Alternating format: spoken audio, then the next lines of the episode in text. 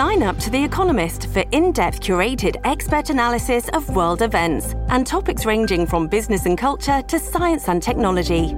You'll get the weekly digital edition, online only articles, curated newsletters on politics, the markets, science, culture, and China, and full access to The Economist Podcast Plus. The Economist is independent journalism for independent thinking. Go to economist.com and get your first month free.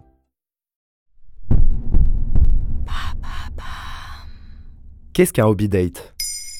Merci d'avoir posé la question. Peut-être avez-vous déjà connu cette sensation de gêne lors d'un premier rendez-vous amoureux où on ne sait plus trop quoi se dire. Boire un verre ou aller au restaurant sont de très chouettes activités, en revanche elles ne permettent pas d'enrichir une conversation. Ainsi, lorsqu'on en a fini avec les questions bateau, vient le moment de se regarder dans le blanc des yeux en espérant avoir une occasion de s'échapper. Mais bonne nouvelle, ce temps est révolu. Aujourd'hui, de nombreuses personnes préfèrent organiser des hobby dates, soit des rendez-vous amoureux qui les réunissent autour d'une passion. En quoi cela consiste? Le principe, c'est de faire découvrir à son partenaire quelque chose que nous aimons déjà, tout en partageant cette expérience ensemble. Cela peut prendre des formes complètement différentes en fonction des goûts de chacun. Sortie culturelle dans un musée, randonnée dans la nature, défis sportifs, l'idée est de choisir une activité qui nous passionne, puis d'inviter notre partenaire à y participer avec nous. Par exemple, réserver un cours pour s'initier à la peinture permet non seulement d'explorer notre créativité ensemble, mais aussi de partager des moments de complicité pendant qu'on apprend de nouvelles techniques artistiques. D'autre part, ce type de rendez-vous permet de découvrir une nouvelle facette de la personnalité de son partenaire et de créer un souvenir amusant à deux.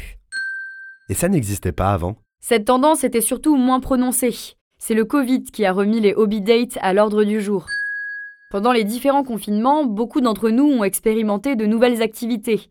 Et oui, il fallait bien s'occuper. Au fil des mois, ils les ont continués et ces passe-temps sont devenus de véritables passions. Naomi Walkland, vice-présidente de Bumble Europe, explique à ETX Daily Up. Avant la pandémie, la norme était de se rencontrer dans un bar ou un café. Mais la situation sanitaire, en constante évolution ces dernières années, a obligé les célibataires à faire preuve d'adaptation et donc d'un peu plus de créativité. Il semblerait désormais que la norme soit de vouloir partager ses centres d'intérêt et passions dès le premier rendez-vous. Sur l'application de rencontre Bumble, il est possible d'indiquer quels sont ses hobbies.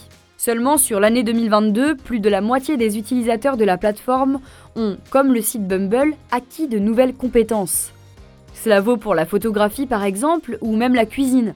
Et dans un date, ces nouvelles expériences permettent entre autres de briser la glace. Est-ce souvent les mêmes activités qui ressortent? Eh bien, cela dépend des pays. En France, nous avons tendance à être plus friands d'activités en plein air, comme la randonnée ou la course à pied. De la même façon, toujours selon Bumble, les centres d'intérêt sont davantage culturels, comme l'art, la photographie, les musées, alors que par exemple, la musique et les festivals sont plus populaires dans d'autres pays. Voilà ce qu'est un hobby date. Vous souhaitez réagir à cet épisode? C'est possible et ça se passe sur Spotify. Vous pouvez commenter l'épisode et répondre au sondage du jour directement sur l'appli. Maintenant vous savez, un podcast Bababam Originals écrit et réalisé par Joanne Bourdin. Si cet épisode vous a plu, N'hésitez pas à laisser des commentaires ou des étoiles sur vos applis de podcast préférés.